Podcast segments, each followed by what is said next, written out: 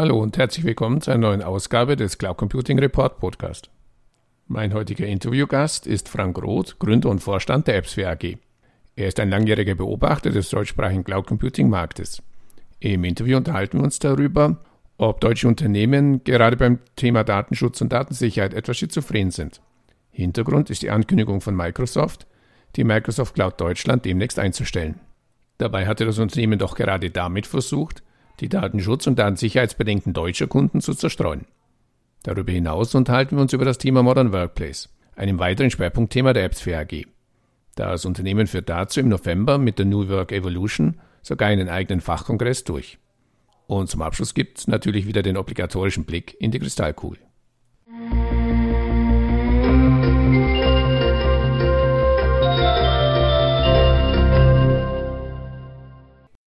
Ja, hallo Herr Roth. Zum Einstieg bitte ich Sie, sich unseren Zuhörern ganz kurz in zwei, drei Sätzen vorzustellen.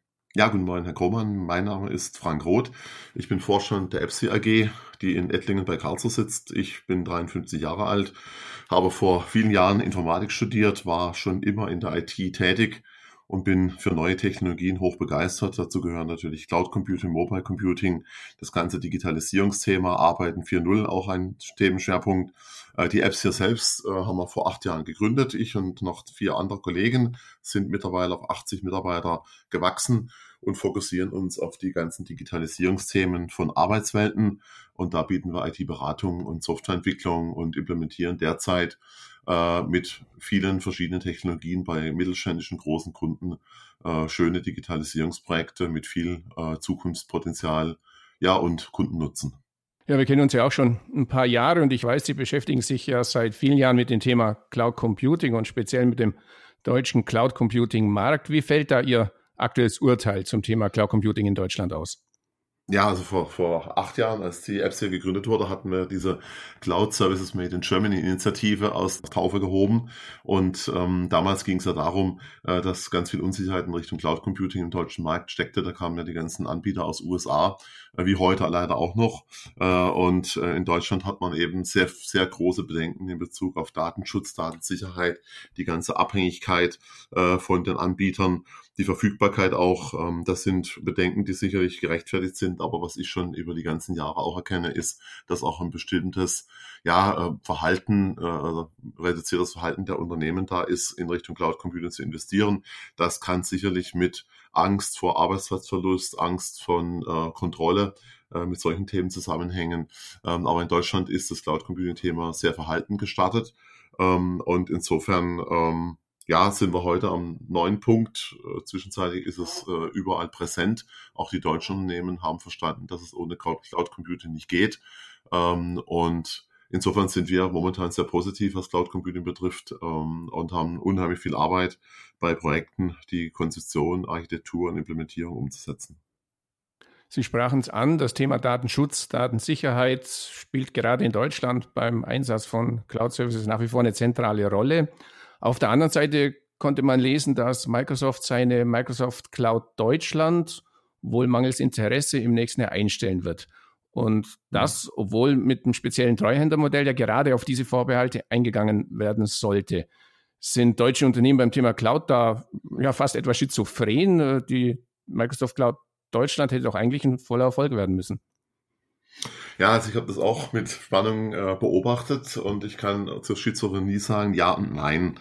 Ähm, das Problem ist ganz einfach, was Microsoft mit dem Treuhändermodell ja erreicht hat, war diese ganze Diskussion, die man mit Unternehmen führte, in Richtung, ja, das ist nicht sicher und das ist nicht nach deutschem Datenschutzrecht und die Daten äh, können dann von äh, Microsoft und Amazon, wie sie alle heißen, Google eingesehen werden und dann hängt noch die NSA hinten dran. Ich meine, da wurden ja viele, viele Dinge durchs Dorf getrieben, viele Vorbehalte, ähm, die dann dazu führten, dass man Abstand hielt und wenn man aus IT-Leitersicht ein Totschlagargument bei einem Geschäftsführer wollte, das hat man einfach, das ist nicht sicher.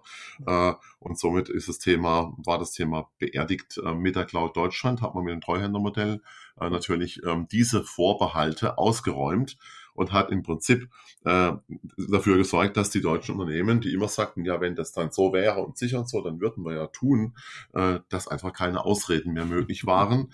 Ähm, ich habe das nur mit Schmunzeln beobachtet. Ich dachte mir immer nur, also die Ausrede, dass es nicht in Deutschland gehostet ist und dass es ein Treuhändermodell ist, das ist es nicht.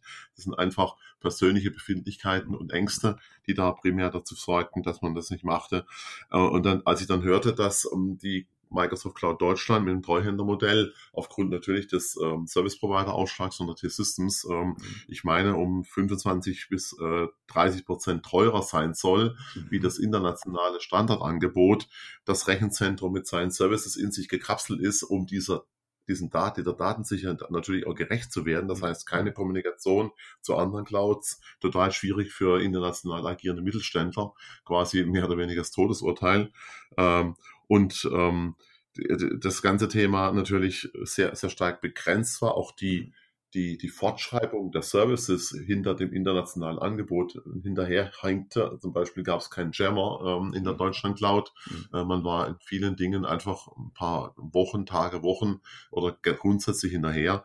Und ich dachte mir damals schon, als ich das alles hörte, das wird nix. Hm. Ähm, und so haben auch einige Kunden, äh, bei denen wir dann Abwägungen getroffen hat, hatten äh, und auch genau das Thema jetzt keine Ausrede mehr da macht er jetzt äh, und das ist der Nachteil, das ist der Vorteil und dann haben sie gesagt, na gut, unter diesen Voraussetzungen ähm, gehen wir dann vielleicht doch in die internationale Cloud oder in die Europa-Cloud, muss man dazu sagen. Und da hat sicherlich auch die DSGVO, also die Europäische Datenschutzgrundverordnung, dazu beigetragen, dass man jetzt auf europäischen Level einen gemeinsamen Datenschutzstandard geschaffen hat, der für Cloud-Technologien in Europa gilt, also auch für Microsoft und für Amazon und andere, die sich da auf europäisches Gesetz ähm, entsprechend committen. Und das hat natürlich dann dazu geführt, äh, dass früher oder später der Exodus für die Deutschland Cloud, für die reine Deutschland Cloud kommen musste. Ich meine auch äh, zu wissen, dass Microsoft ja eine eigen, ein eigenes Rechenzentrum in Deutschland angekündigt hat, mhm. was dann in dieses internationale Netzwerk eingebunden ist. Äh, und somit ist dieses ganze Thema Cloud Service äh, in Deutschland äh, nicht made in Germany, sondern Cloud Service in Deutschland. Ähm, damit ist diesem Thema äh, praktisch Rede und Antwort und auch äh, Gewähr, Gewährleistung mhm. getragen. Ja, also dass äh, es so kommen, aus meiner Sicht so kommen musste, das war eine Frage der Zeit. Ja. Tut mir unheimlich leid für die T-Systems und für die Telekom, die viel investiert hat. Ja. Äh, und es tut mir auch leid für die Kunden, die im Moment versuchen, jetzt aus der Deutschland Cloud rauszukommen. Das ist nicht mhm. so einfach, weil es mhm. keine Migrationspfade gibt. Aber eigentlich war es von vorne weg, ähm, ich will nicht sagen Rohrkrepierer, aber einfach nur eine Einwandsbehandlung. Mhm. Ja. ja. super. Ja, vielen, vielen Dank für die, für die Einblicke. Das ist sicher spannend, spannend, mal hinter die, hinter die Kulissen da zu blicken und nicht nur einfach zu sagen, die deutsche Cloud funktioniert nicht. Ja. Kommen wir zu einem anderen Thema, das Sie auch mit der Apps AG adressieren. Sie sagten schon, das ist der sogenannte Modern Workplace. Was macht diesen Arbeitsplatz der Zukunft aus und welche Rolle spielen dabei Cloud-Technologien? Mhm. Ja, also den, den Modern Workplace, wie man ihn ja gerne nennt von Microsoft, wir nennen ihn auch gerne Next Generation Workplace, den macht eben aus, dass er hochflexibel, hochmobil und, und ganz wichtig zukunftsfähig ist. Äh, unter Flexibilität versteht man einfach das Arbeiten mit verschiedenen Endgeräten. Ähm, dabei ist auch betriebssystemübergreifende Technologie gefragt. Also man hatte immer stärker das Thema, dass Apple mit iPad äh, und, und den Apple-Produkten im Vor Vormarsch ist, also auch mit iPhones Phones und nicht nur Microsoft-Geräte äh, hier äh, unterwegs sind, ähm, aber dass man einfach mit seiner Standard-Basistechnologie auf diesen Geräten flexibel äh, äh applikationsunabhängig, Endgeräte unabhängig äh, arbeiten kann und sich das Endgerät der Wahl letztlich äh, wünschen kann. Die Mobilität geht Richtung klar, dass man im Büro, im, im Homeoffice, aber auch unterwegs äh, auf alle Daten und Anwendungen zugreifen kann. Ähm, das ist eigentlich so eine Domäne, die Citrix ja für sich lange Zeit in Anspruch genommen hat. Äh, any place, any application, any device. Ähm, und das hat Microsoft, würde ich sagen, mittlerweile von hinten aufgerollt. Äh, und dann geht es noch um die Zukunftsfähigkeit, nämlich um solche Themen wie das dass man neue Technologien wie IoT, äh, auch ähm, das ganze Thema der, der Virtual Reality mit HoloLens ähm, oder auch ähm, Artificial, also künstliche Intelligenz, dass man solche Technologien in diesen Arbeitsplatz integrieren kann.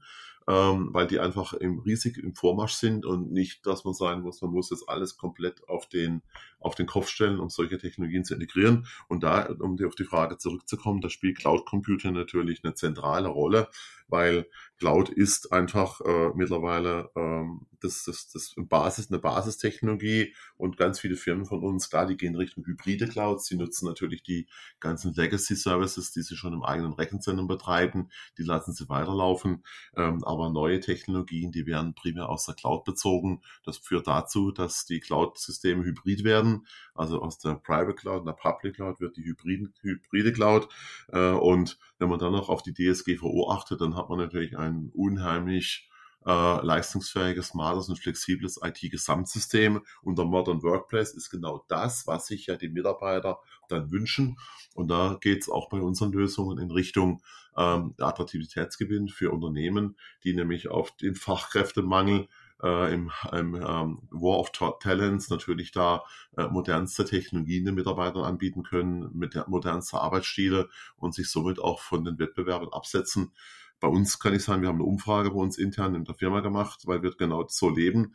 Äh, und das Feedback war von den Mitarbeitern, also wenn sie jemals wegwechseln würden, unter keinen Umständen zu einem Unternehmen, was unter unserem Standard ist. Mhm. Ja, das heißt, äh, man will da keinen Schritt zurück machen, man will diese modernen Technologien einfach nutzen äh, und mit denen produktiv sein.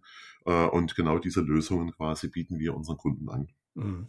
Also quasi lange schon weg jetzt von den reinen Technologien, sondern praktisch wirklich hin eben dem zum Arbeit, zur Arbeitnehmerzufriedenheit, was ja, was ja für IT früher ja, also überhaupt, kein, überhaupt, kein, überhaupt keine Rolle spielte, sondern ging es ja wirklich nur um Bits und Bytes. Jetzt geht es quasi darum, ich brauche dringend Fachkräfte, also muss ich denen ein Umfeld schaffen, wo sie sich wohlfühlen. Genau, und nicht nur, also gut, nicht nur die IT, sondern natürlich auch das Arbeitsumfeld selbst ja. in Richtung Büromöbel ja. äh, muss natürlich sehr modern sein und, und das, aber das Gesamtpaket muss eben passen, muss sich natürlich an der Branche, am Geschäft des Unternehmens natürlich auch ausrichten ähm, und insofern auch das ist ein absoluter Wettbewerbsvorteil in, in der Suche nach Fachkräften, wenn man eben mit solchen Dingen auch werben kann, ähm, das, da ist nicht nur, nicht nur das Geld und nicht nur der große Firmenwagen der Schicke, sondern auch das Arbeitsumfeld. Wir nutzen auch neueste Technologien. Wir gucken da nicht auf 5,50 Euro beim Laptop oder beim Tablet, mhm. sondern das, was der Mitarbeiter auch ein Stück weit sich wünscht, wird angeschafft und bezogen auf die drei Jahres Abschreibungsfrist ja, brauchen wir nicht reden, ist natürlich das Arbeitsequipment, was man den Mitarbeitern zur Verfügung stellt, äh, weil so 1000 Euro plus oder minus spielt keine Rolle, wenn man mal sich die drei Jahreskosten äh, eines Mitarbeiters anguckt. Ne? Mhm. Also ich glaube, da sparen viele Unternehmen einfach am falschen Ende. Mhm. Mhm. Sie veranstalten Anfang November mit der New Work Evolution 2018 einen eigenen Fachkongress. Was darf der Teilnehmer auf dieser Veranstaltung erwarten? Ja, also wir haben mit der New Work Evolution den Future IT Kongress, den wir jetzt acht Jahre erfolgreich äh, umgesetzt haben und über 1000 Teilnehmer äh, begrüßen durften, den haben wir jetzt umdesignt, um auch ein Stück weit den Anforderungen der Zeit gerecht zu werden. Es geht nämlich nicht mehr um Future IT, es geht um New Work, es geht um neue Arbeit, neue Arbeitsstile, neue Arbeitskonzepte. Ähm, und wir, die, wir haben jedes Jahr ein Schwerpunktthema. In diesem Jahr äh, geht es bei uns ähm, um die digitalen, die digitalen ähm, Arbeitswelten im Spannungsfeld von Mensch, Kultur und Technologie. Mhm wie ich eingangs oder in, in der vorhergehenden Frage schon beantwortet hatte, äh, es geht jetzt nicht nur rein um die IT, sondern es geht natürlich ganz stark darum, äh, die Mitarbeiter mit auf die Reise zu nehmen, also nicht nur neue Technologie einzuführen und durchzujagen. Ja, die ist mittlerweile inflationär. Die Mitarbeiter kommen nicht mehr mit. Das heißt, man muss den Mensch mitnehmen, mit auf die Reise, muss ihn ausbilden, muss ihm das alles erklären, wieso das alles, die neue Technologie so wichtig ist, wieso er die nutzen soll. Und dann gilt es natürlich auch darum, geht es darum, eine, ein kulturelles Umfeld im Unternehmen zu schaffen. Mein Peter Drucker, den Spruch kennen wir alle, ähm, sein, sein äh, Kultspruch in Richtung äh, Strategy, äh, Culture Eat Strategy for Breakfast. Mhm. Äh, das ist auch was, was wir in Unternehmen einfach immer wieder predigen, wenn ihr, wenn ihr modern, wenn ihr äh, zukunftsfähig euch aufstellen wollt, dann schafft ihr eine neue IT an. Das ist nämlich nur 30 Prozent ähm, der, des, des Paketes. Die anderen 30 Prozent sind die Mitarbeiter zu finden, die richtigen Mitarbeiter, die da auch mitgehen und dann ein kulturelles Umfeld zu schaffen, äh, was, ähm, was in der Richtung äh, auch passt. Und äh, ich war gerade gestern auf einer Veranstaltung äh, der Firma Vitra. Die Vitra ist, ist auch ein Anbieter von modernen Möbelsystemen, auch für Büromöbel, kennt man vielleicht, das ist in Weiler Main in Basel. Äh, die sind jetzt mit einer Trendgruppe dann durch USA gereist, waren bei Apple, bei Microsoft, bei Google, bei Amazon, äh, und haben sich dort mal die Büros angeguckt.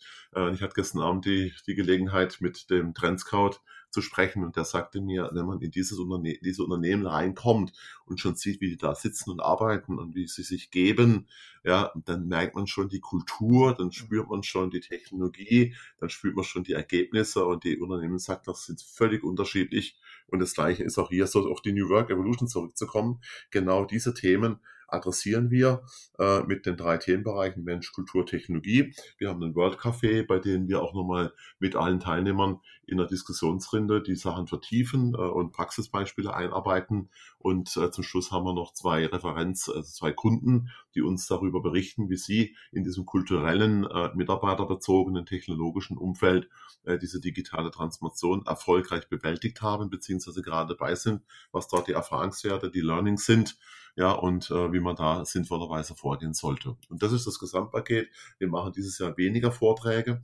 Äh, wir hatten unheimlich viele Vorträge in der Vergangenheit mit vielen Herstellern gemeinsam. Das haben wir jetzt total reduziert, auch ganz wenige bis fast gar keine Hersteller mehr dabei, sondern wir fokussieren uns mehr aufs Thema äh, und adressieren auch viel stärker die Entscheider, das heißt die Geschäftsführer, die Personalchefs, die Vertriebsleiter, äh, weil wir einfach sagen, das ist ein Entscheiderthema. Solche Themen kriegen sie nur auf höchster Ebene platziert. Ja, und wie heißt immer so, Fisch stinkt am Kopf zuerst. Äh, also wir müssen den Kopf adressieren äh, und dafür sorgen, äh, dass es eben sagen wir, nicht stinkt. Und äh, mittlerweile läuft es sehr gut. Wir haben einen extrem guten Zulauf, obwohl wir dieses Jahr auch etwas ähm, Teilnahmegebühren verlangen. Das war in der Vergangenheit kostenfrei. Mhm. Äh, aber die Leute sehen einfach den Mehrwert des Kongresses und dementsprechend melden sie sich trotzdem an, auch wenn es ein bisschen was kostet. Mhm. Ja, spannendes Thema und sicher eine spannende Veranstaltung. Ja, lassen Sie uns abschließend noch zum obligatorischen Blick in die Kristallkugel kommen. Welche Prognose stellen Sie aus heutiger Sicht für den Cloud Computing Markt in Deutschland für die nächsten Monate und Jahre? Was werden die Treiber sein? Wo sehen Sie die Hürden für die weitere Entwicklung? Mhm. Also ich bin überzeugt, fest, also tief, zutiefst überzeugt, dass Cloud Computing weiter wachsen wird, ja, und weiter zulegen wird. Ähm, ich war auch nochmal diese Woche auf einer anderen Veranstaltung. Da hat HP neue Quantencomputing-Technologien vorgestellt, was das Thema äh, Datenspeicherung und Datenbearbeitung und Verarbeitung massiv revolutioniert. Das heißt, wir kommen noch in viel höhere Datenvoluminas und Datenspeicherungsmöglichkeiten, Datenverarbeitungsthematiken. Also die werden noch um hunderttausendfaches schneller und größer werden. Und ähm, das bringt mich natürlich dazu, dass es alles nur in der Cloud möglich. Ähm, unter jedem Ziegelstein hat ein, hat, hat ein, ein, ein Teilnehmer gesagt, findet man eigentlich heutzutage eine Digitalisierungsmöglichkeit. Mhm. Und all das äh, funktioniert nur über die Cloud. Ähm, auch da noch ein konkretes Beispiel. Die Firma ThyssenKrupp betreibt ja in Rottweil ihren Aufzugstestturm. Ähm, all das, was sie dort an neuen Technologien entwickeln, wird in der Azure Cloud umgesetzt. Mhm. Ohne Azure, sagte ThyssenKrupp bei der Veranstaltung, geht gar nichts mehr. Äh, wir haben inzwischen den Turm betrachtet und, äh, begut, äh, und besucht und uns mal da kundig getan. Also Wahnsinn, was da geht. Und das bringt mich eben dazu, das wird in, in sieben Meilenschritten weitergehen. die Risiken sind sicherlich natürlich das Thema Datenschutz, Abhängigkeit von den Vendoren, sicherlich auch die Preisgestaltung, die, wenn man natürlich mal in Abhängigkeit hängt und die ziehen die Preise hoch, wird schwierig. Ja, ähm, aber dafür ist viel zu viel Potenzial in dem Thema drin und man kann auch sagen, jetzt, ich kann es fürs Microsoft-Umfeld jetzt nur ganz stark, ganz gut sagen, ähm, dort ist eigentlich die, das Vertrauen der Kunden mittlerweile extrem gewachsen, unter anderem, weil sich auch Microsoft auch gegen die ganzen äh, Themen in den USA wehrt, mit NSA und Einblick in die Daten äh, durch äh, staatliche Stellen bei Terrorverdacht oder irgendwelchen Dingen. Das heißt, da ist man dagegen. Was mir Sorge bereitet ähm, allerdings ist, dass wir in Deutschland eigentlich äh, sehr wenig zu diesem Cloud-Markt beitragen, außer SAP sehe ich eigentlich keinen Big keine Big Player, mhm. äh, die da irgendwie eine Rolle spielen. Die Telekom versucht sich jetzt wieder mit, ich glaube, mit der Open Cloud. Mhm. Ähm, aber da ist halt schwierig. Da ist das Vertrauen mittlerweile auch durch die vielen Cloud-Ansätze auch etwas zerstört. Ja, ähm, Office 365, Azure, äh, Microsoft 365, das läuft. Die Nachfrage ist momentan gigantisch. Äh, auch im Amazon- und Google-Bereich kriege ich das mit. Ähm, aber die Deutschen spielen da eben keine Rolle. Also da hat man sicherlich den, das, sagen wir, den Anschluss verloren.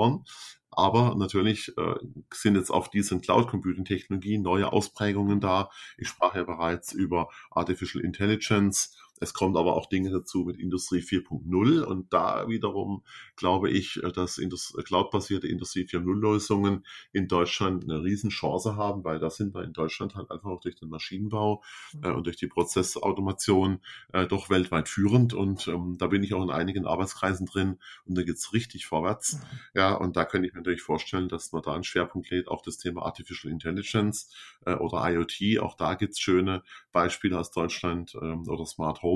Ja, also heißt, es gibt neue Spielfelder für die deutschen Anbieter, auch in diesem Computing, Storage-Bereich äh, oder in diesem Microsoft-Umfeld, da ist der Zug abgefahren. Das holen wir auch nicht mehr ein. Das heißt, wir können uns jetzt aber in Deutschland auf diese Spezialgebiete, äh, die auch äh, riesige Voluminas generieren können, ähm, fokussieren. Äh, und das sollte man auch dringend tun, ähm, weil da hat man absolut noch eine Chance mitzuspielen, hat auch die Nase vorn ja, das ist also meine Prognose für den, für den Markt. Das wird weitergehen. Äh, und Citrix hat ja bereits äh, darüber gesprochen, denn dass der Cloud Computing Begriff von, von Markt aus, aus, aus dem Wortschatz verschwinden wird, mhm. weil Cloud Computing Legacy wird. Mhm. Ja, man spricht das nicht mehr von Cloud Computing, sondern von externem Computing, der verlängerten Werkbank des internen Rechenzentrums. Ähm, also insofern äh, ist alles sehr positiv für Cloud Computing und in Deutschland müssen wir uns halt strecken, ähm, dass wir da jetzt nicht in den anderen Themengebieten auch noch das, das Rennen verlieren. Mhm. Ja, es bleibt also, es bleibt spannend. Äh, wir überlegen uns ja auch schon, wie wir den Cloud Computing Report dann nennen, wenn Cloud Computing nicht mehr Cloud Computing heißt, aber da wird uns sicher auch was einfallen. Ähm, sicher, ja. Ihnen an dieser Stelle herzlichen Dank fürs Gespräch, war richtig spannend. Weiterhin viel Erfolg und nochmals Dankeschön. Ja, vielen Dank, Herr Grommann, ebenso. Schönen Tag.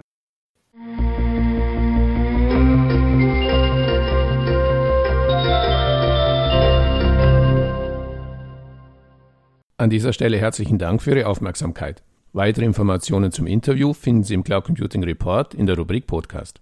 Wenn Sie regelmäßig über aktuelle News und Hintergrundberichte aus dem Cloud Computing Umfeld informiert werden möchten, abonnieren Sie am besten unseren Newsletter. So viel für heute. Vielen Dank für Ihre Aufmerksamkeit und bis zum nächsten Mal. Ihr Werner Grohmann.